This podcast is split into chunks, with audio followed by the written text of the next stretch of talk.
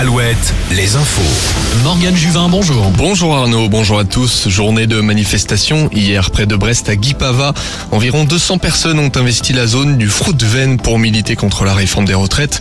Certains se sont d'abord rassemblés dans la matinée sur un rond-point près d'Ikea pour bloquer le passage d'éventuels clients.